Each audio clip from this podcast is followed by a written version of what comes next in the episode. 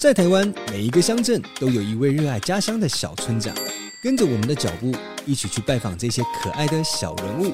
探索这些精彩的故事。小村长出发喽！大家好，欢迎来到小村长，我是主持人甘乐文创的俊成。我们这一系列的节目呢，叫做在地青年来炫秀。那这一系列节目是由经济部中小企业处赞助直播，同时呢，由中国文化大学及甘乐来执行录制。我们在这系列节目当中啊，特别要跟大家来分享在地青年创育方的这些伙伴们，他们如何用绿色永续的这样的一个概念来解决各式各样地方创业的一些题目。那而且呢，陪伴了更多青年返乡，然后来创业，找到一些新的出路。那这一集的特别来宾呢，也是我们在地方创生呢这个领域里面多年的好朋友啊。那他非常早的时间，你就回到自己的家乡鹿港，然后在鹿港来耕耘打拼。那通过社会创新的方式，持续来这个小镇里面呢，不断的去扰动，带动这个美丽的小镇的发展。那我们来欢迎在地青年创意方的鹿港吉娜的创办人敬业。哦，呃，大家好，我是敬业。那另外呢，也有由敬业来陪伴在地辅导的伙伴，三先生的负责人林纯玉。嗨，你好，大家好，我是纯玉。嗨，那欢迎两位，我们今天一起来聊聊啊，就是你们这几年返乡创业的故事。我知道是这样，非常非常精彩了哈。特别 以龙刚跟他来讲，哇，这么多年的故事是说不完的。那我就先先呃帮我们的听众朋友来询问好了，就是我想很多人都知道鹿港这个美丽的小镇哦，在台湾也算是古城了。嗯，那这个古色古香又蕴含非常丰富的人文文化气息的这个城镇，那是什么样的因素会想要让敬业返乡回到鹿港去？这段故事可以跟我们分享一下。嗯，对我其实常常对外去分享，其实也都会大家也都会知道说，其实我们当初回到鹿港是呃，因为去参加了这个意大利的艺术节，嗯，然后看到很多呃，也是以古色古香的小镇，然后觉得哎，那个有一点某某某些角落有点像，好像有。呃，虽然人在意大利，可是好像回到回到鹿港的感觉。然后我觉得更更贴切，因为意大利人很热情，所以我们到一个小镇参加表演的时候啊，那个地方的人他会整个村都动起来，有人都是他们也没有什么专业的策展团队干嘛的，他就整个村子动起来。呃，没有没有旅馆没关系，我们那我们那个有国小的教室空下来，我们就来让艺术家住宿，然后吃饭就让那个地方的妈妈们来来煮东西给大家吃。然后我们的地方的青年就带我们去游历这个小镇，那我觉得就是那个时候感受到那种热情，觉得说哦，如果有一天在自己家乡发生这件事情，应该会很有趣，是就这样子回来了。哦，所以那时候你你是是表演工作者是不是？呃，那时候去做呃动销的演出，呃，还有去帮一个舞团伴奏。对对对对，那个敬业呢，这个身份也是非常的多重的。他他本身也是一个音乐音乐工作者呢，啊，对对对，应该算一个音乐音乐家啦，对吧？呃，有有这样的能力啦，但是就后来没有这么发展这样子。你那时候是什么时候开始学动销？我在小学二十岁的时候吧，这这么早？对，十岁的时候开始学动销笛子。是学校里面的什么社团？社团对国乐社，然后就是开始学这样的乐器。那一路一直到高中、大学，到大学就一直有有在学习，一直都是音乐系吗？还是你没有没有没有没有念科班，但是一直有在比赛，一直有在做表演，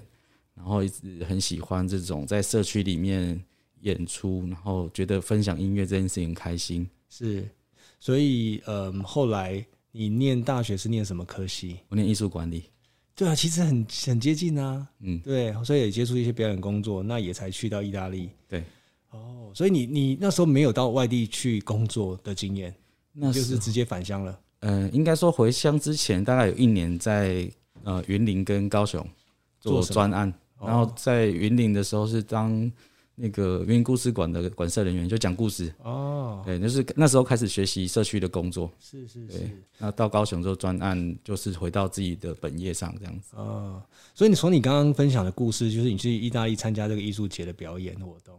你从你的角度来看，你觉得当当当时的那个时空背景，他们所做的事情，从台湾的角度来看，算不算是社区营造？呃，算，算是是，对，他他们有。我们去看的那个社呃他们的社区的动员，其实他们应该也走过一段那个社区复兴、社区营造的过程，然后他们会有一个很像那个。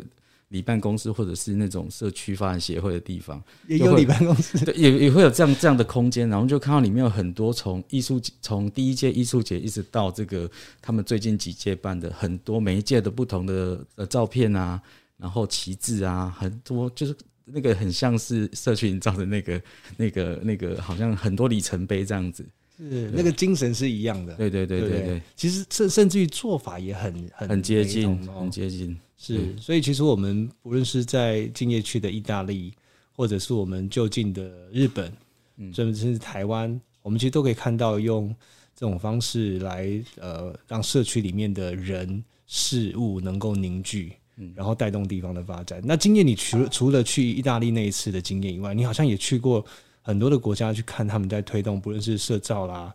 艺术节的活动啦，或者是我们这几年在谈的地方创生，嗯，那这些经验对你来讲有没有什么样的一些影响？呃，我觉得其实它会让我们，呃，让我们在鹿港做，觉得说，哎，其实我们在鹿港做的这个题目，不管在面对青年的、面对老屋空间的、面对水环境的这些题目，你看到觉得说，好像是只我只有我们这个地方在面对，没有全世界都在面对，嗯，全世界的年轻人回到地方，就是在面对。家乡的空间、家乡的就业问题、家乡的这个产业问题，然后甚至水环境啊，然后社会议题等等，其实都一样的，是是，都真的都是一样的。只是哦，我觉得这个也是一个很有趣。我们我们走出去才知道，说其实我们并不孤单啊。嗯，那我们其实有很多经验可以跟人家分享。你在地方上面对就是一个国际的情势、国际的议题。嗯，那你你去过这么多的国家，你有没有印象深刻？对你后来？回到鹿港，在从事鹿港的这个社区推动工作当中，影响很深的这个经验有没有跟大家分享一下？我觉得还关键还是在意大利，意大利那一次，那个是一个很重要的启发。然后我觉得，呃，那个关那个那个最关键在于我们认识的那些年轻人，他们一样要回到都市去工作。嗯，可是啊，就是为什么要透过艺术节？他们每年在那个时候就会回到家乡，放下工作，放下学业，就回到家乡。然后再参与在他那个年纪可以参与的事物，所以我们会看到，呃，那个那个村庄每年就那个时候，不同的年龄阶层，他会在他会有自己的位置。那我觉得这件事情是让我觉得很感动的。是对他的分工，也许好像看看起来好像也有也会觉得好像没什么没什么逻辑，但是他他就会很清楚知道说，哦，年轻青年他就是做负责接待，或者有的就是扮演表演者，或者就是。不同的角色，那小孩子他就会跟着大人一起在那个节庆活动在那边玩，这样是是是，就像我们去日本看到他们那种地方的的节庆活动的时候，哇，那个小朋友也是跟大人就参与这其中了，嗯嗯嗯，不像就是有时候我们在台湾有时候看到一些活动，就就是大人在在在做，比较少看到小孩的身影，嗯，对不对？所以我觉得这个这个这种间接的教育是很重要的，嗯，哦，那今夜，我知道你后来也开始在鹿港。哦，推动这些工作，我我觉得我自己觉得啦，call 狼做代级这种事情其实是就是非常伤神伤力的。嗯，那这个过程当中，难道都都是这么顺利的吗？都没有一些当然是不顺利啦，我绝对没那么顺利。我最怕 做这种 call 狼诶诶洗头。嗯，可不可以跟我们分享一下，你你在这几年的呃入港的这些工作或者艺术节的过程里面，有没有遇到什么样的难题？嗯，我觉得我们先讲 call 狼鹤啊，嗯，那。要把人抠起来，把人聚集，其实我觉得也是因为当初没有想太多，那才会觉得说，哦，我们觉得这件事情有趣。最重要还是你要觉得这件事情有趣，你去抠人家来，你才能把那个热情感染给其他人。嗯，那把大家偷来之后，那有也有有个目标嘛，在这个这个我们讲可能这个专案里面，大家有一个共同目标，比如说艺术节，我们有一个要完成这个表演，要协助这些艺术家。的那个过程，嗯，但是重点是在这个过程当中，大家也觉得说，哇，我们中我们居然可以办自己的艺术节，嗯，那那件事情是一个呃很很很，大家会我觉得那是一个魔幻时刻，或者它有一个神奇的力量。然后刚刚刚讲的那个，我们居然可以办艺术节这件事情，是我身边的楚云跟我讲的，嗯对对，那时候他楚云就跟我说，哦，我们居然可以自己办艺术节，这件事情很很神奇哦，对，真的当下真的超感动。你那时候的心情是什么？呃无法言喻，可是会觉得说哇，真的这个真的是就是我们在自己的鹿港、自己的家乡，然后举办自己想要的呃一个活动，然后大家这么多这么多的人都享受在其中，所以这个画面很感人。是纯玉那时候参参与鹿港的这个艺术节，是鹿港艺术节第几届的时候？哎，其实第一届就开始非常元老哦，算是 共同发起人的概念，对对对。对。所以那时候是什么样的一个因缘，你们两个会会会相遇？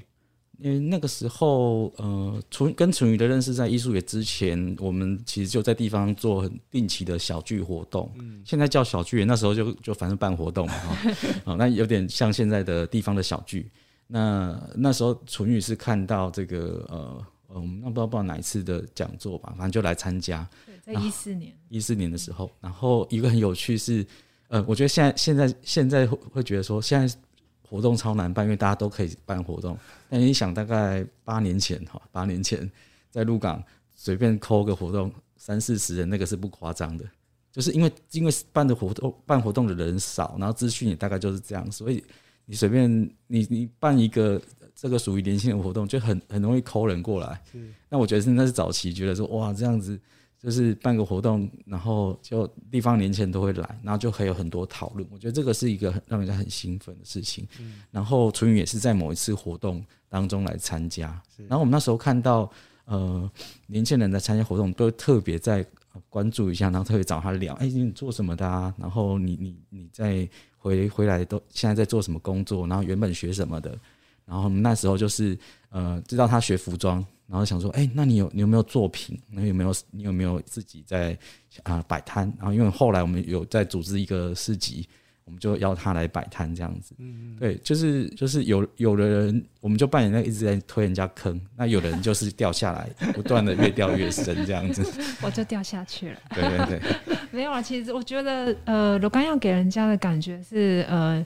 会有深深的信任感。我觉得是被这个给感动，因为其实在我参加市集，就是那个第一场的战胜市集的那一场，其实是三先生创立的，呃，算是第一第一次啦，第一次参加摆摊。那很感动是，就是呃，金哥其实那时候，嗯、好像还没有交谈过很多次，但是那一次就，呃，就第一次参加这个摆摊，然后也认识进阶而认识到其他的伙伴。嗯嗯嗯。所以你你刚刚提到说，就是在口朗这件事情要有趣，有嗯，共同的目标，对，那还有什么？嗯，我觉得是那个一起去做一件事情的那个感觉，而且是大家都会有共感的那个感觉。嗯，然后就算是可能就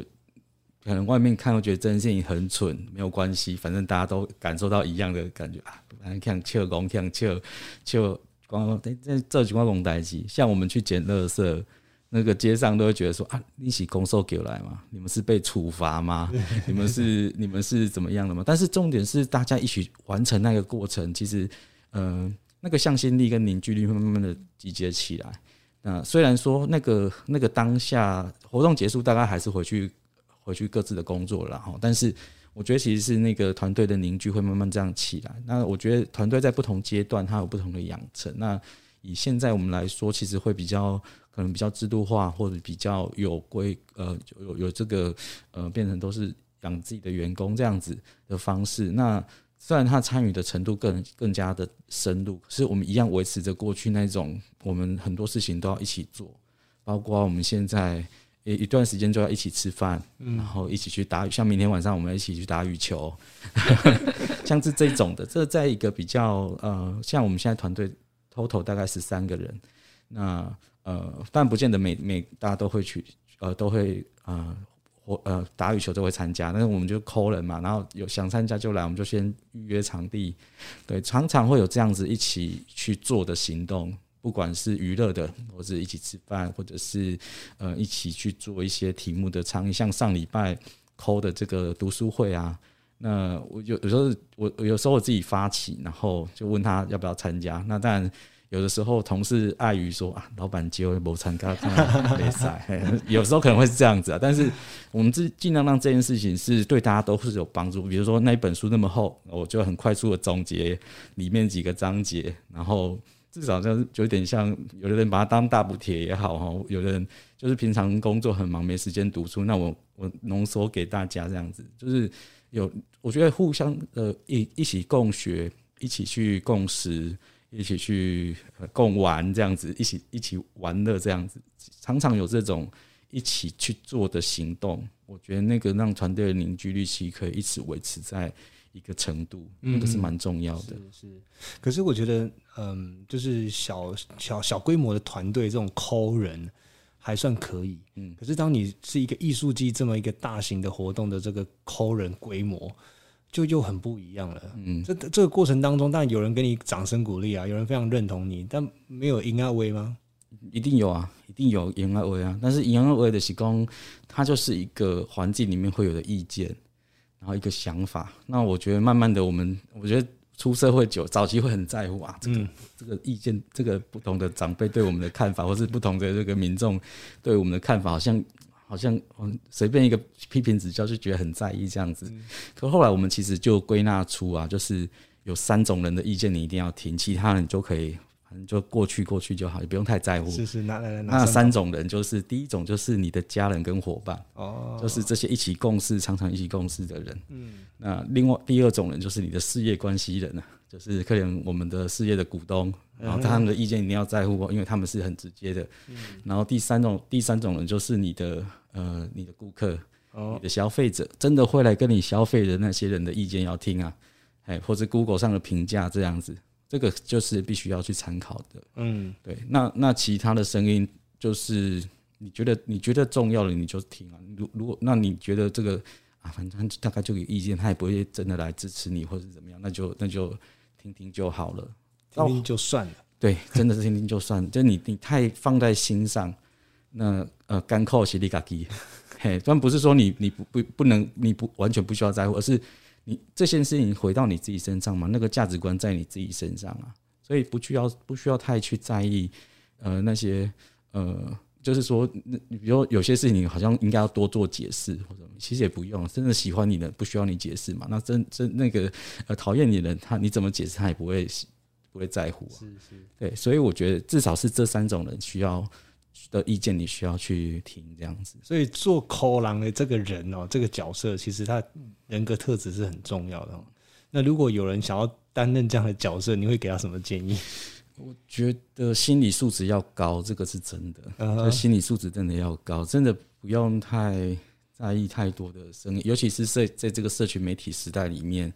其实呃，网络上各种声音都会有，那讲的多难听的都会有，然后更更何况那种。台湾不缺一瓦卡爱郎，然后所以你大概知道这个整个环境大概就是如此。特别我们在做创育方也好，那我们都会去鼓励我们呃辅导的对象或者我们呃创育方里面的伙伴。其实我觉得是慢慢去形成一个支持啊，就是那些支持你的人，或是真的对你有帮助人，提出呃有有些听有些很实质的话，听起来很。不好听，可是确实我们需要去思考。嗯，对，那那那公忠言逆啊，像密也好，但是但是但是就是我们要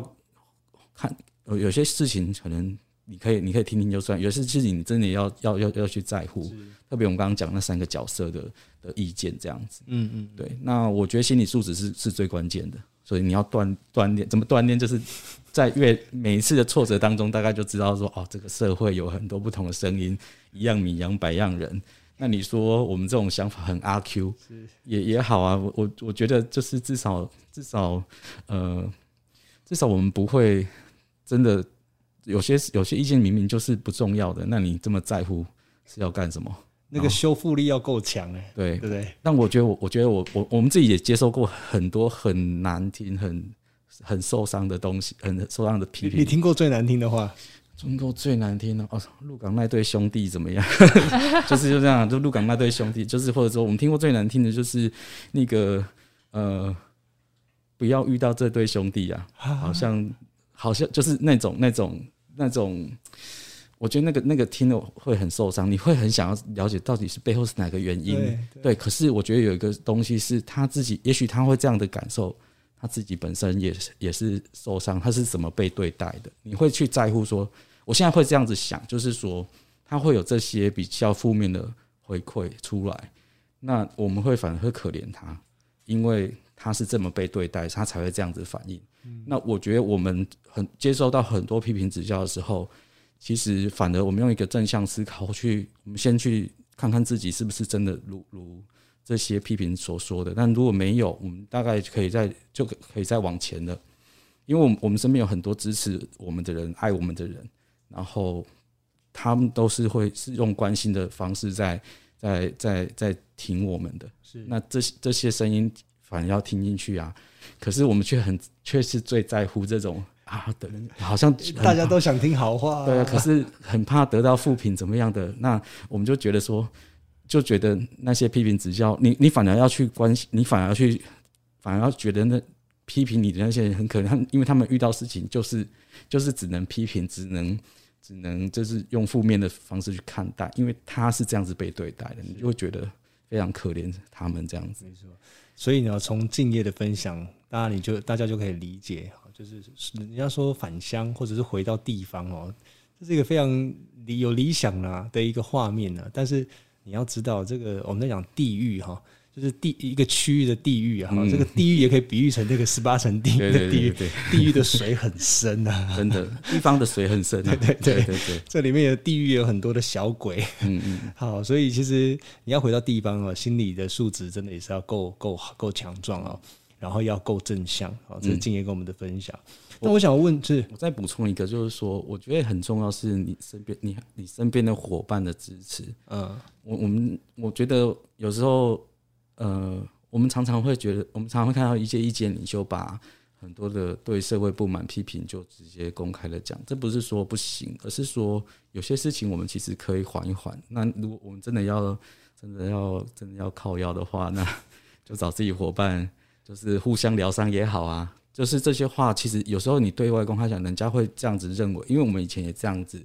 就是在在社群媒体上传播负能量。但我觉得你传播负能量的时候，其实很多时候你接触到的就会越来越糟。嗯，对。那有些不是说负能量不能够抒发，而是抒发的管道跟对象。像我们其实就是有时候就是呃，就就另外的开戏交啊，啊的，因为那就是自己，反正就是自己关起门来关起门来互相疗伤这样子而已。那真的真的真的对外的话，我觉得还是要让这个团队是正向的被看待的，是是会比较好。是，这个这个之前呢、我的我的呃，算是我们的股东啊，也曾经就是就是呃劝劝告过我们，就说哎、不要随便在网络上面发发发文哦。等等，他说：“其实你不知道谁会看到这篇讯息，嗯，对，甚至说更不要去发一些跟政党有关的，对对对。但 这个不是说叫我们就是哦，好像言论审查什么，不是不是，而是而是我觉得这个我们不是代我们在对外公开发言的时候，不是代表着我个人的意思，而是这整个团队，然后整个团队的社会形象。没错，没错对，对对。对。那另外，我想问陈宇，你是什么时候回到鹿港的？是刚刚讲说，就是参加那一年的活动之后就就回到鹿港吗？还是是有一段什么样的因缘，然后才回去的？呃，我是一一年毕业的嘛，所以其实在外地就在台北呃工作了两年才回来。那其实回来之后，中间中间我有休息一段时间，然后、呃就边工作，然后就到处参加活动，然后就是因为这样子因缘机会参加了罗卡伊娜办的活动，然后去认识到大家。对，然后其实因为这样子，然后也那时候其实也边工作啦，边做了一份正职的工作，其实我是做呃印刷业的工作。对，然后那时候就参加了第一场活动之后，后续又参与了呃，刚好是第一届的艺术节，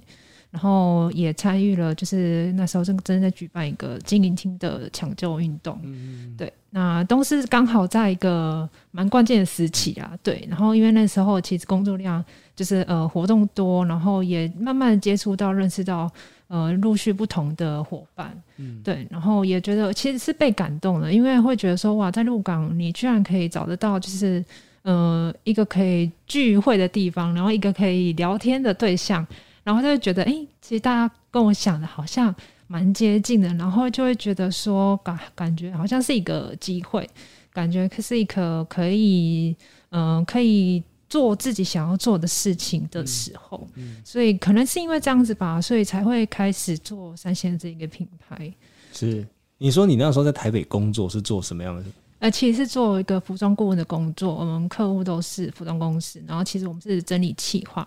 的小助理，对，那时候就整理这些企划，然后其实间接接触到很多相关的呃知识啊，还有包括一些材质啊，所以其实在这个方面我接触到定制，然后其实那时候都对定制蛮有兴趣，很想做这一块，然后。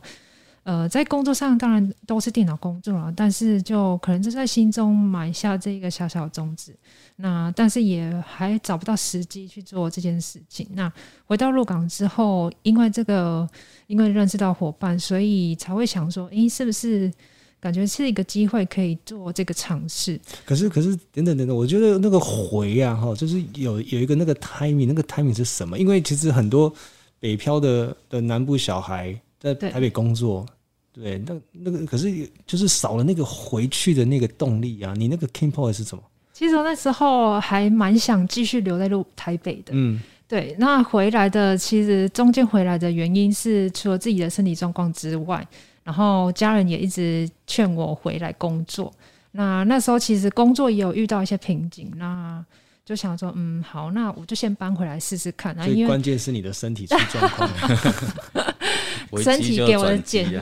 身体给我的警讯，这样子。对，其实那时候回来，呃，那时候回来之后，然后在做这个开始，刚开始要做呃三鲜这个品牌的时候，其实那时候才会觉得说，才突然有一个感觉是，哎，感觉好像自己原本在台北工作，它其实就像一个小世界一样，让你觉得说，嗯，每天过得很充实，然后想参加活动都在台北。然后，其实我我那时候真的蛮享受在当中的，因为觉得哇，好多活动又很爱参加义务活动，所以都会到到处假日都会安排哪一天去哪里。那回来入港之后才发现到说，其实呃，这种脚踏实地更让自己更放心的在做每一件事情。嗯，对，所以回来之后会觉得说，嗯，回来是对的。然后又遇到了现在的伙伴，对。可是创业的这个过程不会让你觉得更辛苦吗？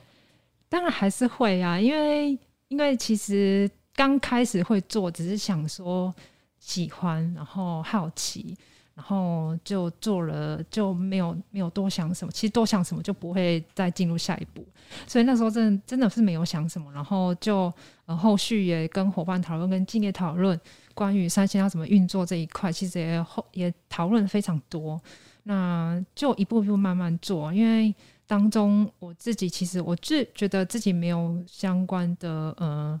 呃创业的经历啦，然后在台北其实也是做电脑相关的工作，再回来入港之后，我才开始做实物的部分，所以这对我来说是个蛮大的挑战，因为我必须真的坐在缝纫机前面，然后开始认真的设计，开始认真踩车子，对，所以这对我来讲是蛮大的挑战，因为我之前在除了在学校之外。嗯，工工作的第一份工作，呃，之后都没有什么相关的经验，所以这个部分其实也是对我来讲也是蛮大困难。所以后续其实才发现到说，哎，好像有 蛮多蛮多难关要过的。对，你现在后来回头想想，对，创业跟以前在外面工作，对，困难程度应该是真的，对不对？再给你回头一次，你会想再创业吗？我还是会耶，因为太好奇了，就是就是脚踏进去，那会是怎样？就是会是怎样的生活？通常我会问到这种问题，就是会得到两个答案嘛，一个就是会继续创业，另外就是不会，我不会要再创业。所以呢，看来纯一是有那种创业特质的人哈。可是我很好奇，是三先生刚创立的初期，好像是以这个刻字化的手工白衬衫为主，怎么会到后面变成是？那个做剩布计划呢，就是收一些旧布回收去改造，做一些新的一些商品。刚提到就是对定制这一块有兴趣，所以那时候刚好宝运动有办举办一个纪录片课程，那也是我借由这个纪录片课程去接触到去拜访鹿港的老师傅。那那时候同时其实我也想请教这些老师傅关于就是记忆上面的问题。那碰巧遇到这个机会，然后去也去问了，然后也去录制了的一段呃，跟敬业拍了一个纪录片叫《真句》。那透过这样子访问之后，其实才发现到说，呃，这个产业它已经真的是到了一个黄昏产业，然后其实师傅师傅其实都劝退我，拜托你不要进来，这这个产业就是现在已经状况很不好，然后就觉得说你怎么做，感觉都没办法它改变到什么。但是其实我那时候只是单纯想让大家穿自己喜欢的，呃，自己定制一件白衬衫，然后呃，让让大家都可以有自己的属于自己的衣服。那那时候真的很单纯的想法就是这样子而已，所以就去做了这件事情。那后来会觉得推广不容易的原因在于，其实我自己本身也没有经历过那个定制的年代，从买一块布开始，而不是直接可以有诚意可以买，所以呃自己都没办法体会到。那我觉得推广这一块的话，也很难让人家在第一次就能买三四千块的定制，嗯嗯，这相当困难。对，所以后来也是呃刚好一个机会，是一六年的。艺术节里面有办了这一个生部计划，那也是因为这个生部计划的关系，所以我们看到这个再生产品，它其实有办法有机会进入到这个呃市场里面去接受考验的。然后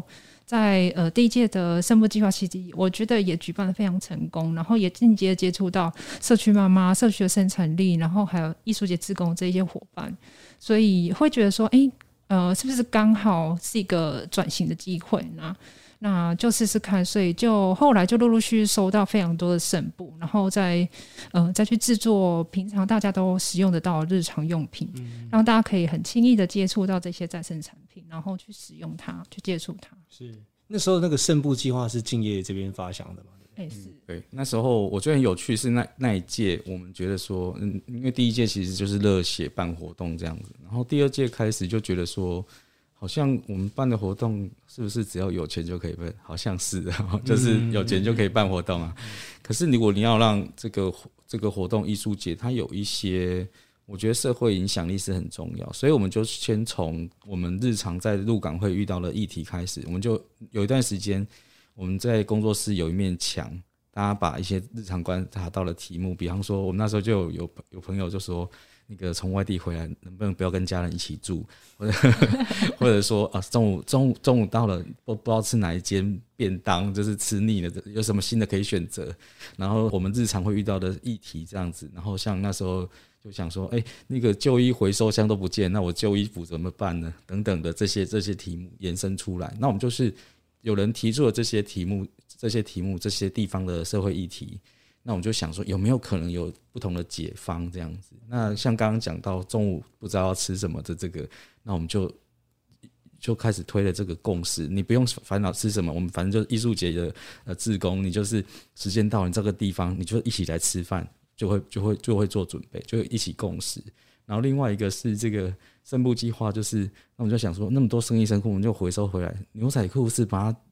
剪一剪、车一车，它是一个完整的。袋子啊，然后那时候我们又又又很很给他给，又说啊，我们就是艺术节一定要有自己的啤酒，然后又去又去弄了弄了啤酒来，然后那个啤酒袋，然后啤酒这样一组这样子作为艺术节周边商品来卖这样子，就是就是很多的 idea 都是从这个呃回到源头，好像就是有一个我们关心的题目，有一个我们关心的呃我们实际上遇到的问题。然后我们就再透过艺术节用有趣的方式去提出解放，甚至是这些延伸出来的专案到艺术节之后，让它变成创业的 idea。对，那让这个用透过产业让大让这些 idea 可以延续下去。那我们那时候有一个 slogan 就是说，那个乡愁可以号召青年啊，但是产业把人留下。哇，对对对对，对。那敬业，你们那时候在推动这个地方的。环境永续的这些工作，除了刚刚讲到的圣部计划啦、共识啊，后面还有发展出哪些？嗯，其实像我们现在的这个酒吧，我们我们团队里的那个顺风坝，也是也是在艺术节当中延伸的。是那个有一个很有趣，是因为那时候呃，我们呃，我们那时候刚好在有一个展览，想要找一个场场地去做展出，我们刚好伙伴当中的我们伙伴聚会，他们家族就有很多的。呃，不同的空间这样子，我觉得可能大家也可以去盘一下身边有没有这样的伙伴，家里有很多的房地产。但这这个真的很重要，就是他们家族有很多这个闲置的空间，那刚好他爸爸就分配到一间这个街边的街屋这样子，这样子，我觉得而且是历史街屋，就是有有那个历史感，有有这种老屋这样子。那我们那时候就好，那就去整理这个空间，把它清清清空这样子，然后就做展场。然后我觉得很有趣是这个白天作为展场，然后大家会来看展览，就可能有游客有有这个当地居民路过看这样子。但最有趣，这个展场最最多人的时候是晚上。那大家因为晚上的时候，我们就有人会带酒过去，就那边就是就会晚上就年轻人下班就比较多人来聚会。哦，变酒吧就对，就变酒吧。哇，对对对。然后就发现这个需求，就是说，哎，其实地方不是没有年轻人啊，可是年轻人晚上都去哪里了？没有地方跑。然后我们可以观察一个现象，那个我们这我们鹿港临近有个张斌工业区，大家。白天在那边工作，下班之后就跑台中看电影，跑台中去酒吧这样子。而且台鹿港到台中有中路客运也很方便，所以这个很出现一个很很很奇怪的现象。我在地方上赚的钱，可是我必须要跑跑到台风去花钱啊，然后就会出现这个我我们可能讲叫破水桶理论，然后就是说你这个水怎么装都装不满，因为它有个需求。破掉了，不见了，嗯嗯，那个没有办法满足，那个水永远装不满，所以我觉得创造一个夜间生活的需求是重要的。那所以在那个之后，我们就呃就是跟聚会讨论说，这个空间有没有可能变成酒吧的空间来经营？那我觉得聚会也很用心，是因为他再去说服他的家人说这个空间作为酒吧，那甚至花了很多力气到后续整整整个艺术节结束之后，再把它改造成这个。呃，现在的圣风坝的空间，那我们团队也是在那一年，二零一七年的时候，呃，同步进入进驻到楼上的工作室这样子。对，所以你看我们工作蛮幸福的，那个 楼下就是酒吧。那你后来好像还还串联了很多在地的店家，去推动那个友善环境店家，这个这个是什么样的计划？对，这个也是一六年的艺术节发发起的一个商圈的活动，然后那那那个这个友善环境店家那时候的发想，就是因为我们早期在做保路运动的时候，其实都在街上捡垃圾，然后后来发现说这个垃圾怎么捡都捡不完，因为就比方说我们我们特别特别试的是每个礼拜这同一个时间点去捡，你想说哎这个礼拜捡完，下礼拜垃圾应该差不多会更更少这样子，没有每个礼拜都是三大袋垃圾，那我们就发现一个问题，就是说。垃圾如果不从源头减量，那它这个环境一样会很糟糕。这样子，但但是我们又有看到的现象，其实问这个问题在于哪里？在于大部分的消费都是外带的，那外带就会产生这些废弃物，这些塑胶袋或是那个叉子等等这些东西的的的处理。这样子，那我们就想说，有没有可能，我与其是用这种比较好像道德责备式的去去跟大家说不要不要这样做，这样反反而。不会有好的效果，那我们就想说，有没有可能透过鼓励大家去消费，但是鼓励大家的其他的那个那个去去消费的店家是属于内用的，内用有内用环境的，有提供一次呃有提供非一次性的餐具的店家，然后重点它也要好吃，所以我们就透过一个美食地图这样的一个策略，因为其实大家来鹿港玩，然后还有在包括前面提到当地的年轻人想。每次吃大概就那几件，那有没有可能提供一个这样美食地图攻略？那他透过这个地图，他可以去这些家吃。那我们是透过一个消费引导的方式，让大家去改变这样的环境。也就是说，你内用就不会外带，就不会有这个这个热色热色的产生。然后餐具可以重复使用，这个当然就是毋庸置疑的。那我们我觉得很关键是在于，是因为。那个环境要好，是行为要先改变，而不是观念改变。这个很很很有趣哦，就是观念改变，可是行为不改变，环境还是一样糟啊。所以其实关键在于行为的改变。是对。那我觉得另外一个要特别提示，跟这些店家沟通的过程，就我们当然会想去说服店家说，哦，环境很重要，怎么样的？可是我们后来得到一个讯息，包括我们后来开食堂、开餐厅，我们后来发现说，这些开街边店的老板们最在乎的。不不一定是环环境，他最在乎的是，他应该说他们不是不在乎环境，而是他们更在乎当日营业额。对对对，所以我们后来沟通的策略就转变，说老板，如我我觉得你店家不错，然后有没有可能来合作这样的商圈活动？那我们帮你做广告，编辑诶，我说好啊，那么好是编辑好啊，啊他就加入了。是，对，所以所以其实换个沟通方式，他就就有更多人可以响应啊。那关键在于他的行为改变。所以他就算他观念不见得马上可以跟上，可是他行为改变了之后，大家的消费习惯整个策略下去之后，他的整个整个系统化的处理，他就会影响力就会比较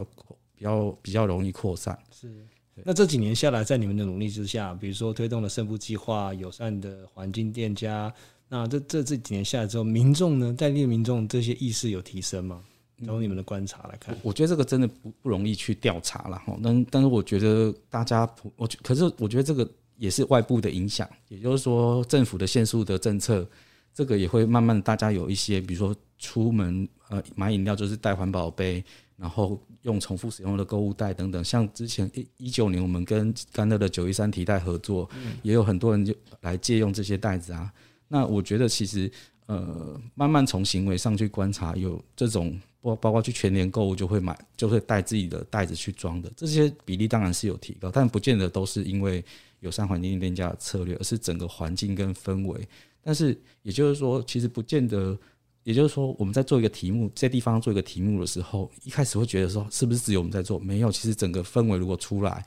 其实很多人都会一起响应，甚至不同的部门。他也会一起去参与这样的策略，因为它是一个趋势。甚至我们在讲的这个 SDGs 这种环境啊、永续啊这种观念，其实已经慢慢的深化到各个部门去，所以这个已经是一个趋势了。是那纯玉呢？你你你从你在做这个胜部计划，把胜部变成产品的过程中，你有感觉到民众对这件事情有这样的意识的提升吗？其实初期一年年一六年在做的在推广的时候，其实我觉得蛮困难的，因为其实大家会好奇说：“哎，你收回这些布，那呃，你卖的这些钱捐给谁？”那我就觉得很好奇。哎，其实我们在做的只是一件，嗯，可能就把大家不要的东西，然后再制作成就是大家需要的东西。这当然也是一个难度了，因为其实再生产品它。呃，比较困难的点其实是回收再造这个 upcycle 这一个呃再生的这个部分比较困难，因为它是把一个大家即将要丢弃的垃圾，然后变成一个大家平常都可以使用得到的东西，实用的东西。对，那这当然是对我自己的挑战了。那呃，其实我觉得变化是在于现在，像现在疫情，所以我觉得大家会转的意识到，就是关于社会责任、关于品牌价值这个部分会比较重视。所以其实慢慢慢慢，其实大家有意识到，呃，这些再生产品它的呃它的重要性，然后还有它对环境的呃部分，对大家其实慢慢有在关注，然后其实在推广的部分，大家也会比较能够理解。嗯嗯。那这几年，纯玉在参与这个在地青年创意坊的计划。那从这个过程当中，呃，不论是提供的资源啦，或者是这些协助啦，你觉得对你创业过程当中有什么帮助或影响吗？哦，帮助蛮大的，因为其实会不断的跟伙伴讨论，然后包括呃，伙伴其实他也有各自不同的专业的背景，那像呃，经理这一块时候就会请教经验的部分。然后还有包括像生产的部分的话，可能就会请教呃安农的呃就是今年的弟弟在安农，对，那他其实有相关的生产的背景，所以呃这个对我来说注意也没蛮大的，因为其实包括开发的产品的部分都会跟他讨论，然后现在当然现在也是，然后还有后续的像现在我是在核心青创基地，那其实文化局所在改建呃警察宿舍所做的一个青创基地。那这对我来讲也帮助非常大，因为其实他们是用我们是用公益换租的方式去承租那个空间，所以其实呃对我来讲这一年呃有一个自己的空间，然后又有店面，然后然后里面的话其实我们也有自己的设备，然后通通都搬进去，然后在那边做生产销售，所以其实呃对我来讲这一年变化蛮大，然后也对我来讲是一个呃跨出蛮。呃，算是不一样的挑战了，对。然后包括今年的话，呃，就需要去 考虑明年、明年的地方里面的空间，因为其实今年我们只有一年，只剩大概只剩半年了，因为我们承租一年半的而已，对。然后所以就会考虑明年的空间，所以像这个部分的话，也也都有在跟呃伙伴讨论这一块。对，所以对我来讲帮助蛮大的。是是，因为我好奇是你们在做那个在地青年创意坊的时候啊，因为创意坊很多单很多多点嘛，哦，那每个创意坊的风格做事情的辅导方式好像都不太一样。那你们用什么样方式在经营这个鹿港的创意坊？嗯，那我们在鹿港的创意坊的部分，其实那时候提案有一个。呃，有一个很炫的，就是叫鹿港未来中心这样子。那鹿港未来中心的 idea 其实从一八年就有就产生了，然后那那那那一年我们刚好在做一个论坛，然后论坛当中有一个呃大哥就跟我们分享到说，其实，在地方上，其实呃大家都很期待说那个有名的人回到地方来发挥影响力哦。但是他提到的两点就是说，他觉得说。呃，地方上其实不是要有名的回来才有影响力，而是要带着资源回来链接家乡的的这样的方式才有办法才发挥影响力。嗯，那第二个是，其实是他有提到说，其实地方需要这些有经验的年轻人组织起来，作为中介组织哈，然后去呃带领刚回到到地方的年轻人，然后去再往前再走一步。也就是说，我们像罗刚那好了，我们可能有五五六年的经验。然后我们可以把这些经验给梳理整理清楚，变成一个可以学习的系统。然后刚像让刚回来的年轻人可以咨询，然后我们可以一起讨论在这地方可以怎么生活下来。那我们就这样的一个提醒，然后就开始发想说，花了两年时间去筹备、准备等等的。然后二零年的时候成立鹿港未来中心，然后刚好那一年也是那个我们创业方第一届的这个这个补助计划，所以我们就去去申请了这样的一个提案。那也很顺利的取得了这样的资源，然后就开始在地方上做。那乱外中心其实听起来好像很炫哈，可是其实我觉得那就是一直因为为什么叫未来中心？其实是因为我们必须要，我们希望把重点放在年轻人身上，甚至甚至我们讲生产力世代，然后就是说这些呃二十五岁到三十五岁这个生产力世代的的上面这样子。因为我觉得越来越多年轻人在地方上做这些讨论，那地方上的。才才真的是有办法去去有有未来了的的想象这样子，也就是说投入生产、投入创意、投入创造力的这个部分，让地方上的未来这件事情是可以想象的，而不是回来只能呃只能我们可能讲很多公开拍天龙等回来好像只能种田，可种田没有不好啊，可是怎用什么样的方式去看待不同的职业，或是那个那样的一个产业那个职业，它可以有一些不同的发展性。那我觉得那个那个观念的翻转才是才是关键。那这也是我们在鹿港做未来中心一个很重要的一个一个出发点。透过这个中心，开启对于地方未来的想象。嗯嗯，对。那今夜作为作为这个创意坊的主要的这个算主理人哦，就是你在推动地方这个创创意坊的工作啊。那因为每个创意坊它的风格或者是辅导的方向都不太一样，那你你们是用用什么样的风格或什么样方式在协助地方的团队？嗯呃，我觉得我们其实一开始都去大家可以去评估呃我们呃在这边的产业类型，但是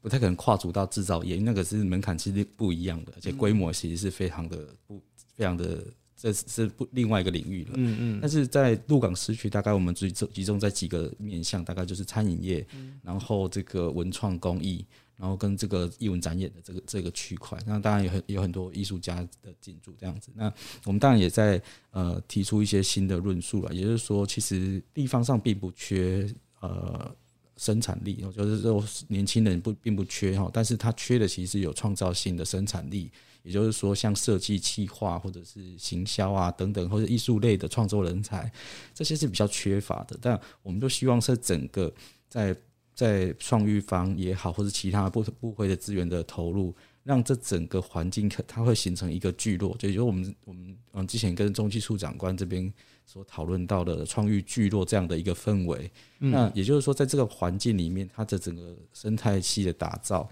那它可以让不同在这在这个范畴里面的的年轻人，他他其实形塑的是一个基地，就是这个基地是可以让这这这样类型的。这样类型的人才，他可以落地生根或者在这边待下来的，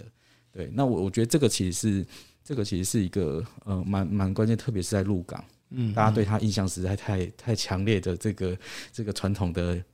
印象这样子。但是我觉得这也是有趣的，他也是在我们在可能在讲到城镇转型的这个过程，像这样的创育方和不同类型的创业者在这边。能够待下来，对这个城镇的发展跟产业，我们在讲内容部内容的部分，它其实是有一定程度的帮助的。甚至是这些年轻人在进入到这些空间的时候，那我们特我们特别去强调，可能是在老屋的空间，或者是在这整个呃古城区的空间里面。那那其实它这个城镇其实也许不用改变太多，但是因为这些内容的改变，城镇会有新的力量会会会会可以再长出来。是，那最后可以想要请两位。跟我们听众朋友分享，如果呃我们在听完这一集想要到鹿港去走走的话，你们有没有推荐的景点？一个人各各提各各提两个好了，推荐大家一定要去的，一定要吃的这些点。嗯，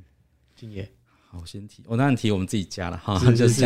那个呃，特别提我们自己的合伙食堂。然后我们其实我们现在等于算在鹿港做做一个一条龙的产业了哈，嗯就是呃，我你可以来和我食堂吃饭，但如果你真的想要待一晚的话，食堂楼上有这个当哥 Hill 米民宿可以待下来。那晚上的话就可以网网络怎么搜寻？你刚刚那个名字东东高高是一个呃白大石，反正这一个一个一个比较少见的字哈。东高歇民当哥 Hill 米，那它是我们的新成立的民宿品牌。接下来还会有其他的这个同一个类型的民宿会在鹿港上鹿港这边再再再经营这样子。好，那你真的待下来，晚上没地方去，就跑顺风吧这样子。对它，所以它是一个一条龙的。那隔天再去三先生那边买欧米亚给啊，对，那所以呢？哎，被敬业介绍完了，我可以再介绍一下，像那个立野陶麦所，它其实也是呃用呃就是在一个老屋的空间改造去做的，呃，像可以在坐在那边喝茶聊天啊，它空间改造很有趣。然后还有对大家要一定要来核心青创基地走走，哦这边其实有蛮多的，呃，这这里有九间的呃店家，那也都是彰化青年，都是创业青年，都是呃大家都是年轻人回来在鹿港这个地方开始新的生活，然后认识到彼此。是对。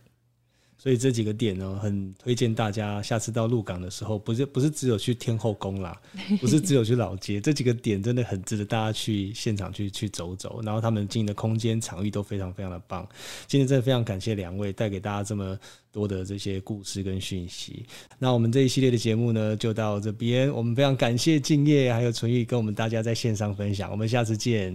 谢谢。谢谢，拜拜。